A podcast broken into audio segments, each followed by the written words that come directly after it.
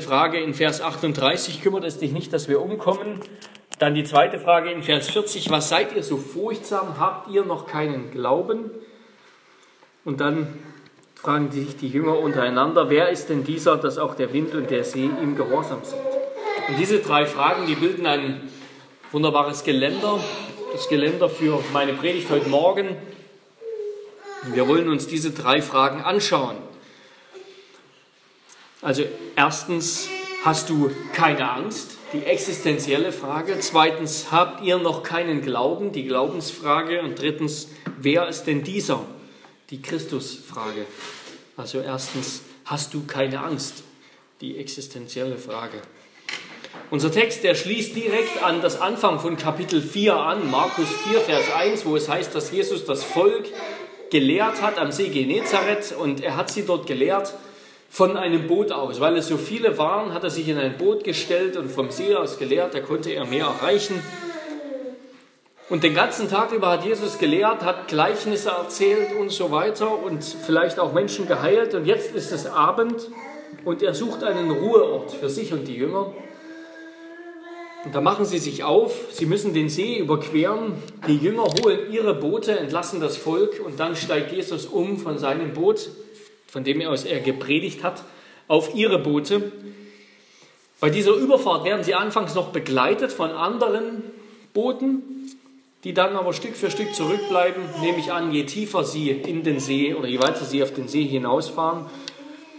Aber Jesus bekommt davon kaum noch etwas mit. Er schläft auf einem Kissen im Boot ein. Und das sicherlich auch aufgrund der Erschöpfung nach einem langen, harten Arbeitstag. Jesus ist ein Mensch wie du und ich, der Schlaf braucht. Es ist interessant, wie viele Details dieser Geschichte uns Markus hier berichtet, die gar nicht unbedingt notwendig wären für die Geschichte. Von dem Kissen, von den Booten, die sie begleitet haben, der Zeit des Tages, in der sie gestartet sind, dass die Jünger Jesus von, von seinem Boot auf ihr Boot genommen haben und so weiter. Und das unterstützt mal wieder die Annahme, die wir haben, dass das Markus-Evangelium auf einen Augenzeugenbericht zurückgeht. Ein Augenzeuge, der, der diese Dinge beobachtet hat und dann aufgeschrieben hat, nämlich Petrus, höchstwahrscheinlich der Apostel Petrus, der hinter diesem Evangelium des Markus steht. Er hat dem jungen Johannes Markus seine Erinnerungen mitgeteilt. Bis hierhin ist es also ein ganz gewöhnlicher Tag für die Jünger und für Jesus, ein ganz gewöhnlicher Tag, den sie sicherlich häufig hatten. Am See Genezareth immer wieder hat Jesus gepredigt. Doch dann kommt etwas Außergewöhnliches, es kommt ein riesiger, gewaltiger Sturm, genauer gesagt ein Wirbelsturm, so könnte man das Wort auch übersetzen. Und dieses Phänomen, das wurde häufig, wird noch häufig beobachtet auf dem See Genezareth, weil der See recht tief ist, so sagen das zumindest Geologen, ist das Wasser immer wohl ziemlich kalt. Und wenn dann das, die warme Luft, ist, und ist auch die Luft über dem Wasser recht kalt, und wenn dann die warme Luft von den umliegenden Hügeln auf den See fällt und auf die kalte Luft dort, kommt es zu Stürmen. Ich bin kein Geologe, aber das wird schon so sein. Und dieser Sturm, das war ein, ein gewaltiger Sturm, der es in sich hat. Schnell schlagen die, die hohen Wellen ins, ins Boot hinein. Der Sturm wird schnell immer schlimmer. Das Boot füllt sich schon mit Wasser und, und die Jünger, obwohl da, dabei einige erfahrene Fischer dabei waren, ja, kommen die Jünger an ihre Grenzen. Sie werden verunsichert und aus Verunsicherung wird Angst, aus Angst wird blanke Todesangst.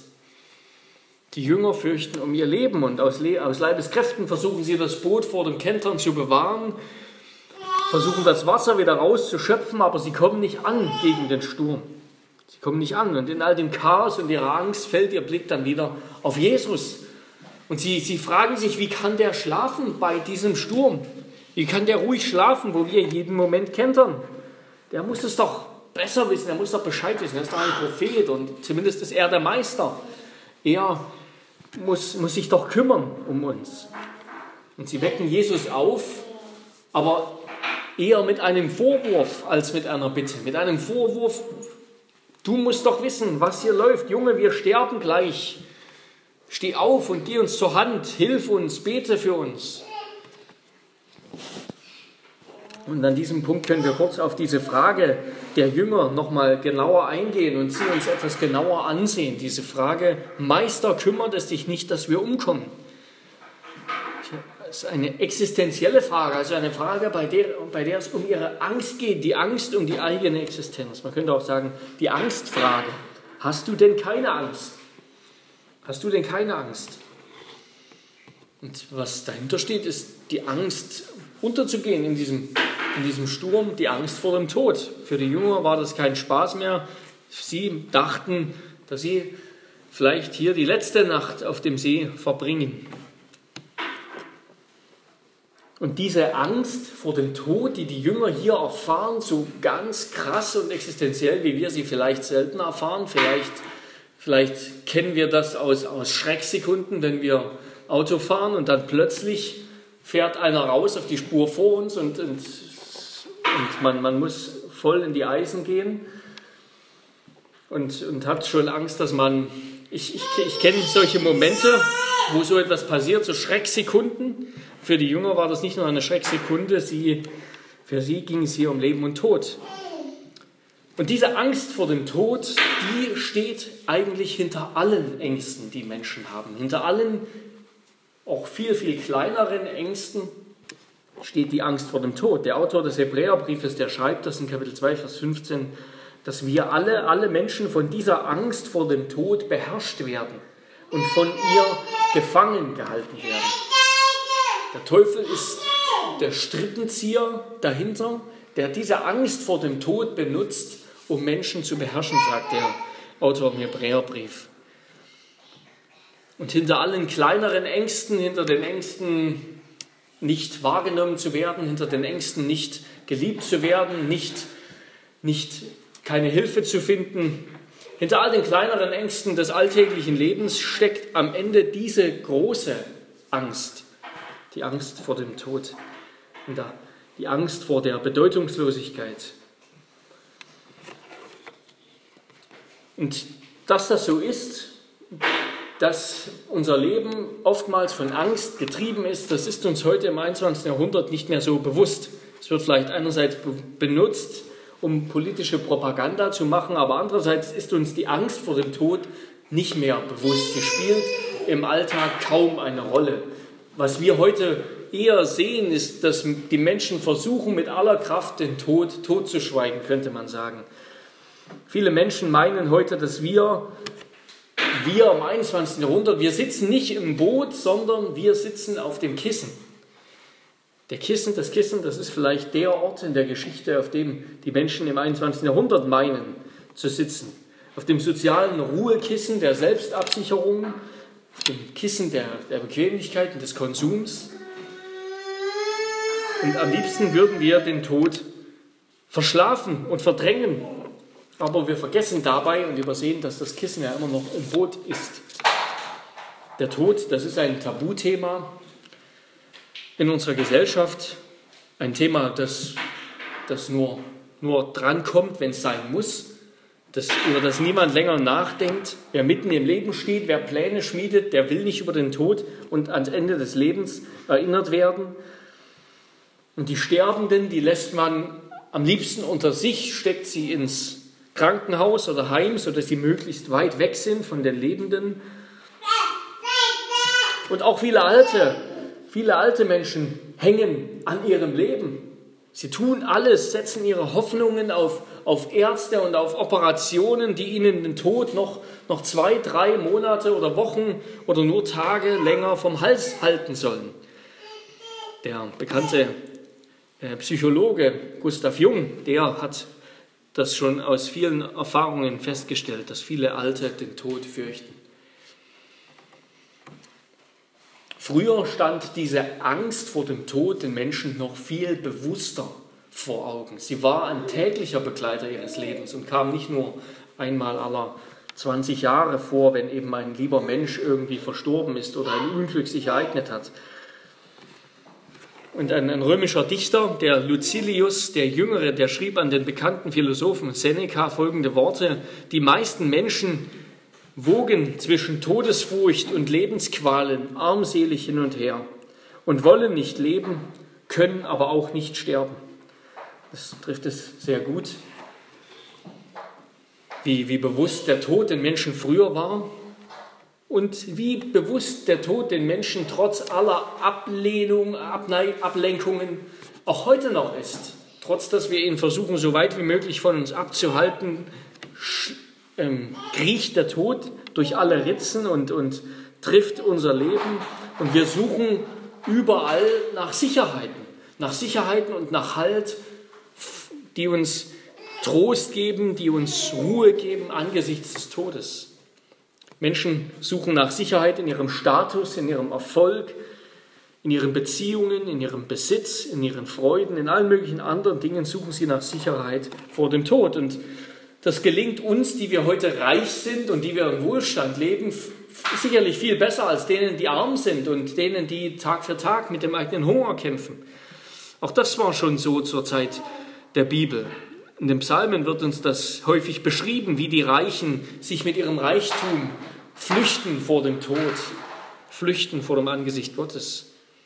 Menschen vertrauen, Menschen glauben und setzen ihre Hoffnung und ihre Sicherheit auf viele, viele Dinge, um sich, um darin, um sich darin über den Tod hinwegzutrösten und sich damit vor dem, von dem Tod abzulenken, ihre Todesangst zu betäuben.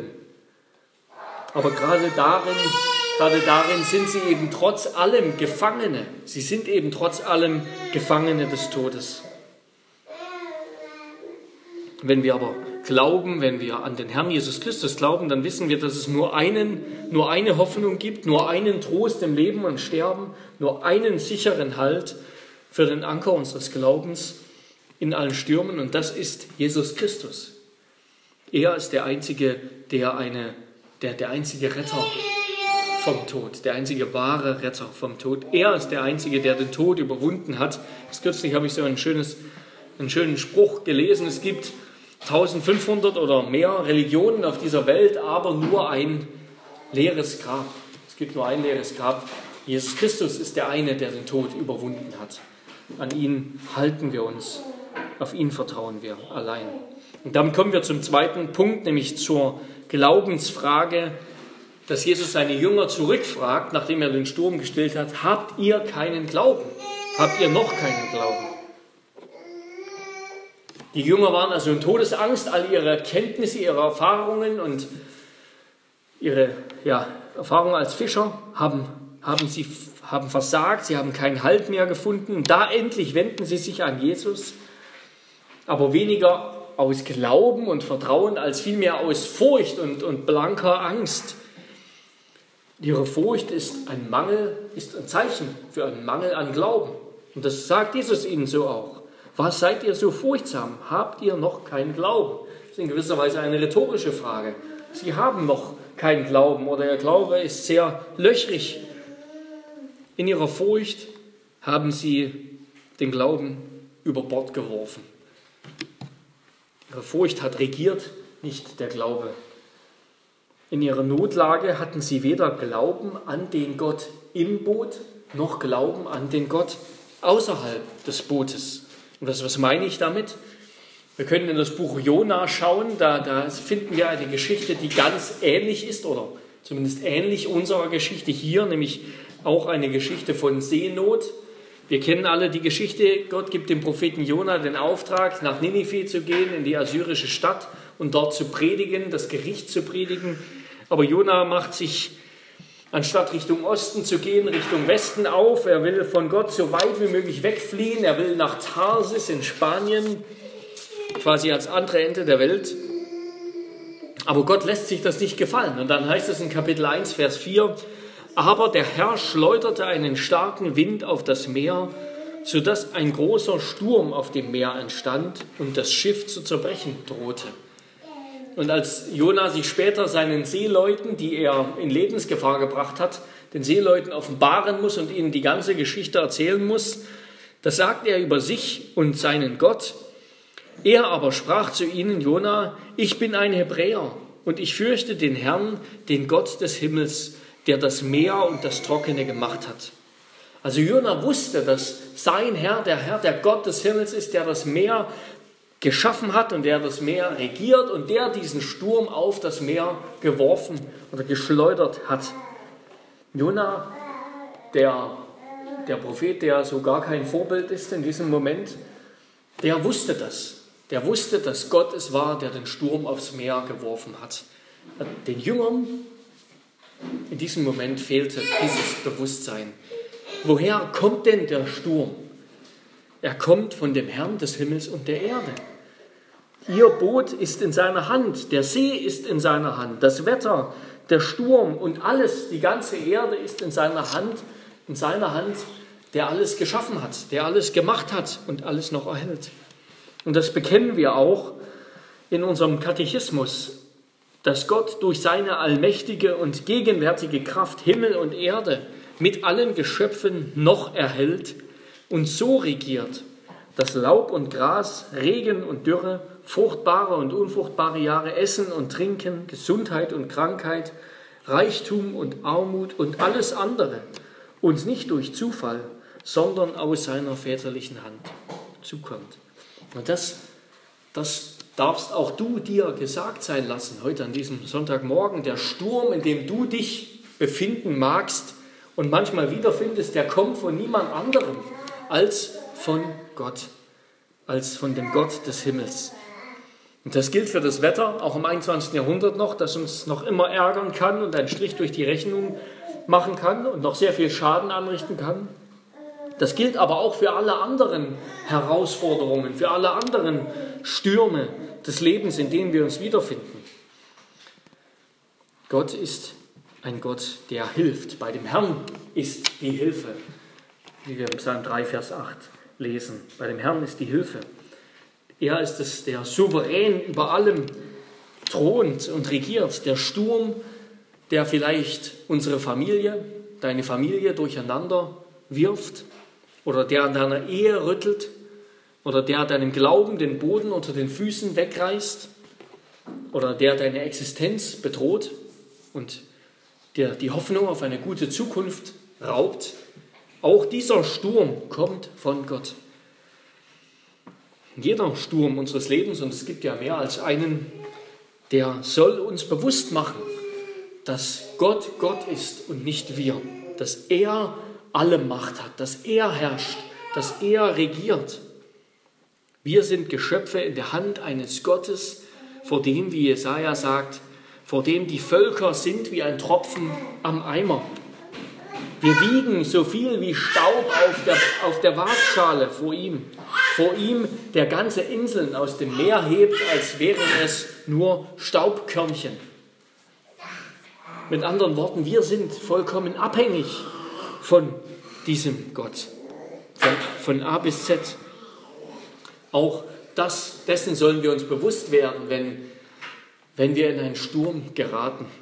Wir sind abhängig von Gott und er kommt aus der Hand Gottes, aus der väterlichen Hand Gottes, aus der Hand unseres Bundes Gottes.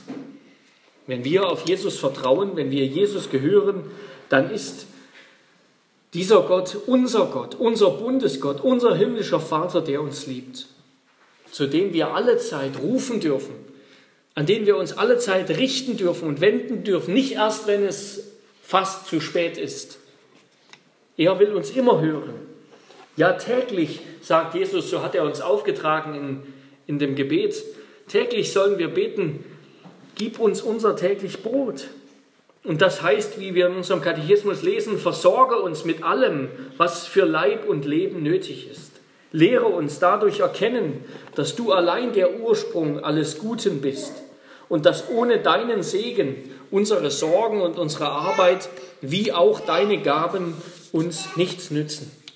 Lass uns deshalb unser Vertrauen von allen Geschöpfen abwenden und es allein auf dich setzen, so heißt es im Heidelberg Katechismus Frage 125. Jeder Sturm des Lebens dient dazu, dass wir unser Vertrauen allein auf Gott setzen, den Geber jeder guten Gabe. Und uns bewusst machen, dass wir abhängig sind und dass das kein Schaden ist, sondern dass das ein großes Glück ist, dass wir von Gott abhängig sind in allem.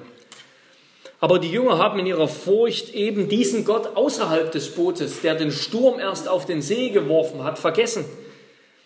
Und ihren guten Schöpfer, ihren guten Schöpfer und Erhalter, ihren Vater im Himmel.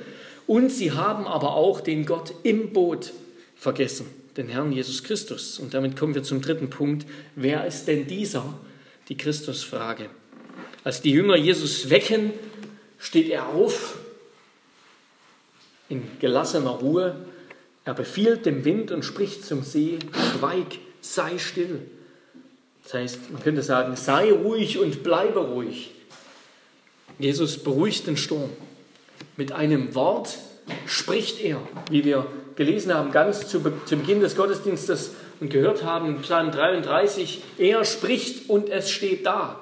Er gebietet und da ist es. So, so handelt Jesus hier. Er spricht zum Sturm und es geschieht, was er sagt. Er hat Vollmacht über die Natur, über Wind und Wellen. Und das Wort befehlen, das ist das gleiche Wort, das benutzt wird, wenn Jesus den Dämonen, den Geistern, den Dienern des Bösen befiehlt, aus Menschen auszufahren. Also Jesus zeigt hier in der Gegenwart seiner Jünger, seiner Zwölf, die ihn sehen, und allein vor ihren Augen zeigt er, wer er wirklich ist. Er handelt und ist wie der Gott Israels. In Jesus erkennen die Jünger den Gott Israels, den, der die Erde geschaffen hat mit einem Wort, der die Wasser und das Trockene geschaffen hat, den, der die Sintflut hervorgebracht hat und der sie auch wieder zur Ruhe gebracht hat. Die Jünger wussten aus dem Alten Testament, dass Gott allein die Macht besitzt und die Kraft besitzt, die Wasser der Erde zu schaffen, sie wie Fluten aufzutürmen und sie wieder zu zerstreuen und zu beruhigen. Viele Stellen belegen das im Alten Testament. Er, Jesus Christus selber, ist dieses Wort aus dem Mund des Vaters, der ewige Sohn Gottes, der Logos, der am Anfang bei Gott war und der selbst Gott war. In Jesus, in dem Messias offenbart sich der Gott des Alten Testaments selbst. Er offenbart sich als der ewige Sohn des ewigen Vaters. Er, Jesus, ist der Gott im Boot, könnten wir sagen. Der Gott im Boot bei den Jüngern. Und er ist auch der Gott im Boot bei uns, auch in unserem Boot. Auch wenn er nicht mehr leiblich auf dieser Erde ist, wenn er aufgefahren ist in den Himmel zur Rechten Gottes, wo er jetzt als unser Fürsprecher und Hohepriester für uns eintritt, auch wenn er nicht mehr leiblich da ist, ist er dennoch bei uns. Er ist uns so nah, wie er nur irgend sein könnte, in seinem Heiligen Geist, der in unseren Herzen wohnt, der unsere Herzen zu seinem Tempel gemacht hat. Und er spricht am Ende, als er seine Jünger verlässt, verspricht er ihnen, dass mir, mir, Jesus Christus, ist gegeben alle Macht im Himmel und auf Erden. Und er verspricht ihnen, bei ihnen zu sein bis ans Ende der Erde. Jesus ist immer der Gott im Boot, auch für uns.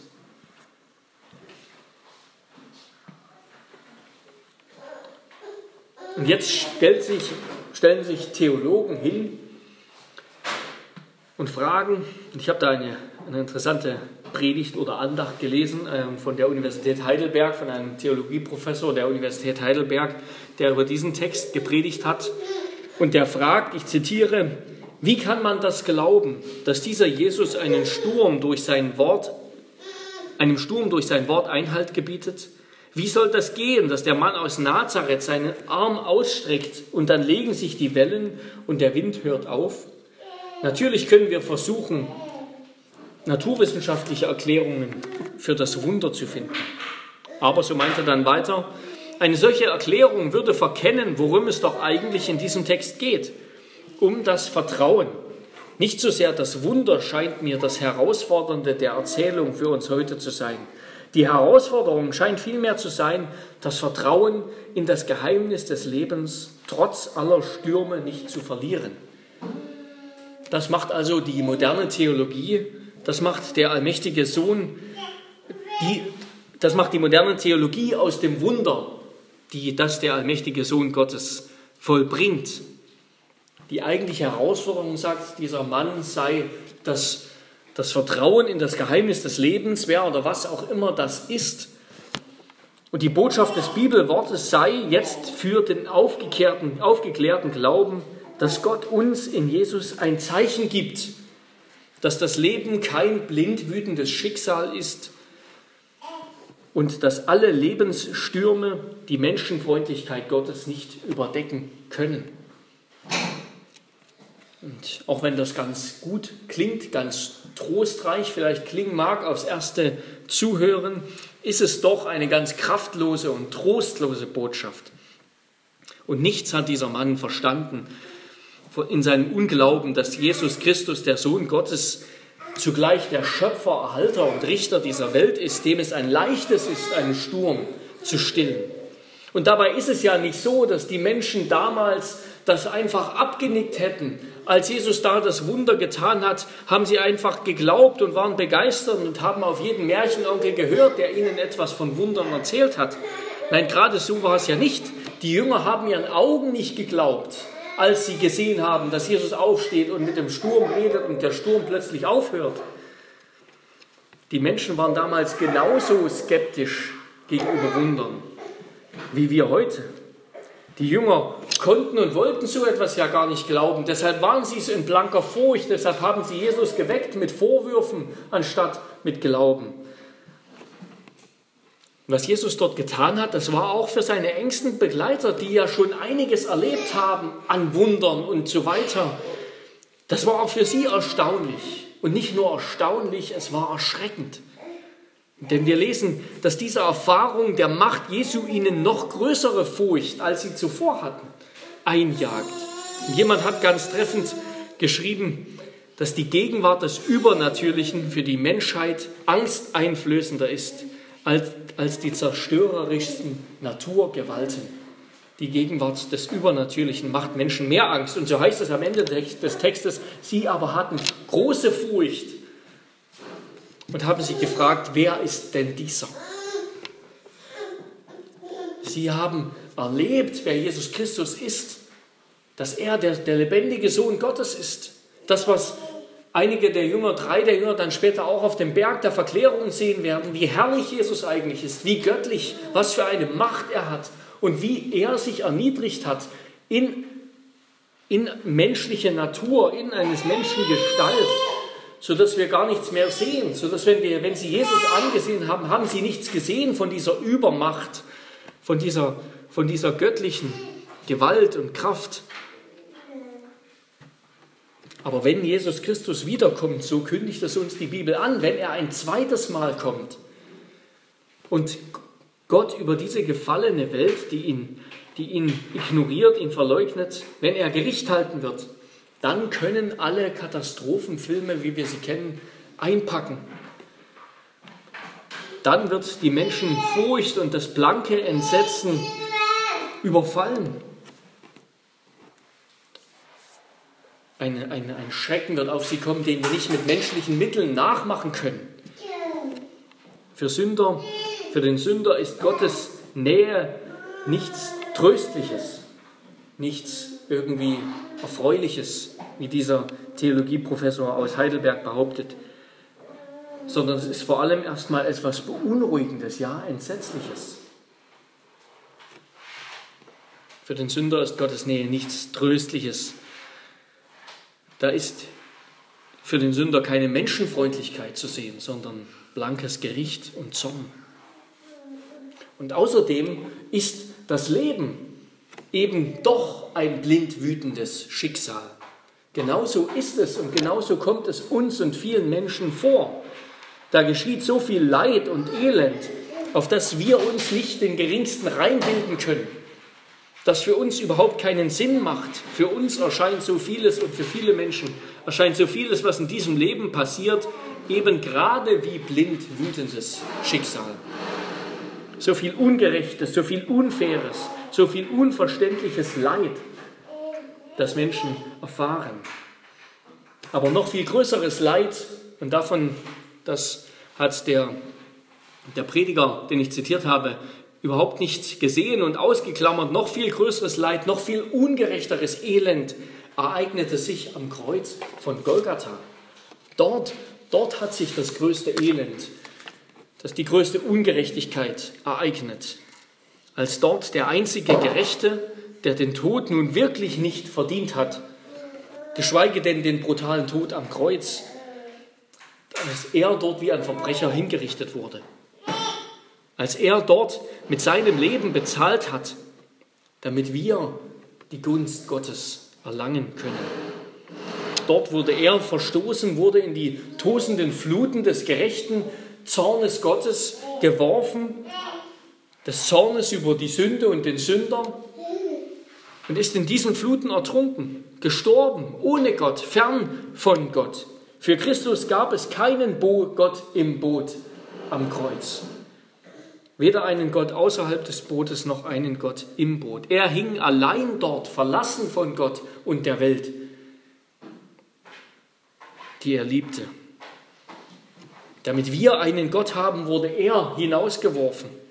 Er war das Sühnopfer, das in die Flut geworfen wurde, in die Flut des Gerichts, damit sie gestillt wird. Und das hat er aus Liebe getan. Er hat sich aus Liebe hineingeworfen, freiwillig in den Zorn des Gerichts über Sünde und Sünder. Aus Liebe hat er das getan. Und nicht nur der Sohn hat das aus Liebe getan, so wird es auch oftmals falsch dargestellt, auch der Vater hat es aus Liebe getan. Sowohl ist der Sohn aus Liebe zu uns am Kreuz gestorben, als auch hat der Vater seinen Sohn, seinen einzigen Sohn aus Liebe zu uns ans Kreuz nageln lassen, verworfen und verurteilt, als wäre er ein Sünder. Ja, wie ein Sünder an unserer Stadt, damit wir gerecht sind an seiner Stadt. Aus Liebe hat Gott selbst das größte Elend das blindwütendste Schicksal erlitten am Kreuz von Golgatha, damit wir einen Retter haben, einen Helfer in jedem Sturm, damit wir wissen dürfen, wir haben einen Gott im Boot und auch einen Gott außerhalb des Bootes.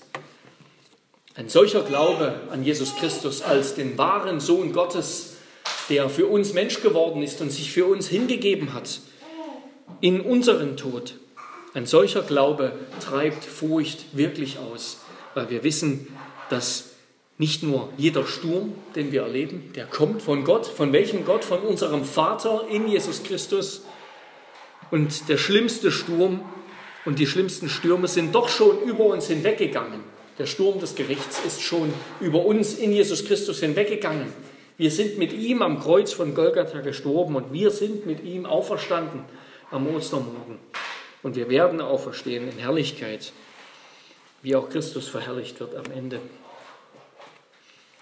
Ja, ein solcher Glaube, der befreit von der Furcht des Todes, denn wir kennen den, der Herr ist über Leben und Tod. Unser Herr und Gott, unser Bundesgott, ist Gott außerhalb des Bootes und im Boot. Er ist der Gott, der den See, der den Sturm auf den See gesendet hat und der Gott, der bei uns ist, wenn wir hindurchgehen, hindurch müssen im Glauben. So lasst uns fest an ihn glauben, lasst uns ihm vertrauen, denn er ist unser Gott um Jesu Willen und er will uns nichts Böses. Und der Sturm, der kam am Ende, damit die Jünger erkennen, wer Jesus eigentlich ist. Warum hat der Vater den Sturm auf den See geworfen?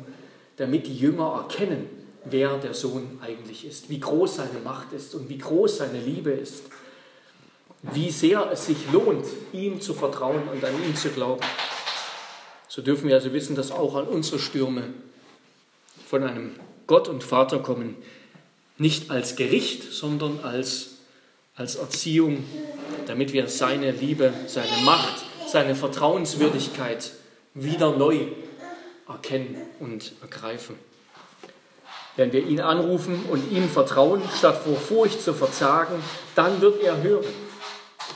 Denn wir sind in seiner Gunst, weil Christus sie uns erworben hat mit seinem Leben und Sterben. Amen. Und wir wollen abschließen und auf ein Wort hören aus dem Propheten Nahum, Kapitel 1, Verse 2 bis 8, über den Gott des Gerichts, der aber für alle, die ihn anrufen, auch der Gott des Heils ist. Ein eifersüchtiger und rächender Gott ist der Herr. Ein Rächer ist der Herr und voller Zorn. Ein Rächer ist der Herr an seinen Widersachern. Er verharrt im Zorn gegen seine Feinde. Der Herr ist langsam zum Zorn, aber von großer Kraft, und er lässt gewiss nicht ungestraft. Der Weg des Herrn ist im Sturmwind und im Ungewitter, und Gewölk ist, das Staub, ist der Staub seiner Füße. Er schilt das Meer und trocknet es aus, und er lässt alle Ströme versiegen. Baschan und Karmel verdorren und die Blüte des Libanon verwelkt. Die Erde erbeben vor ihm und die Hügel zerschmelzen. Das Land hebt sich empor vor seinem Angesicht, der Erdkreis samt allen, die darauf wohnen. Wer kann bestehen vor seinem Zorn, vor seinem Grimm? Und wer widersteht der Glut seines Zorns? Sein Grimm ergießt sich wie ein Feuer und Felsen werden von ihm zerrissen. Gütig ist der Herr, eine Zuflucht am Tag der Not, und er kennt die, welche auf ihn vertrauen. Aber mit überströmender Flut wird er die Städte jener Widersacher verwüsten und seine Feinde in die Finsternis jagen. Ja, so ist unser Gott. Er kennt die, die auf ihn vertrauen. In Jesus Christus. Amen. Lasst uns beten. Herr unser Gott, wir danken dir, dass wir, dass du auch uns Stürme sendest in unser Leben. Herr, damit wir erkennen, wer Jesus Christus ist, damit wir ihn erkennen, seine Macht, seine, seine Vollmacht, aber zugleich auch seine große Liebe, seine selbstlose Liebe, mit der er sich hingegeben hat, um für uns den Sturm deines Zornes, deines gerechten Zornes zu erleiden und für uns in den Fluten des Gerichts umzukommen. Wir danken dir, dass er der Gott ist, der immer bei uns ist, der mit uns im Boot ist, der uns nie verlässt, dem alle Macht gegeben ist im Himmel und auf Erden und der bei uns sein wird bis an das Ende der Erde. Ihm sei Lob und Ehre. Amen.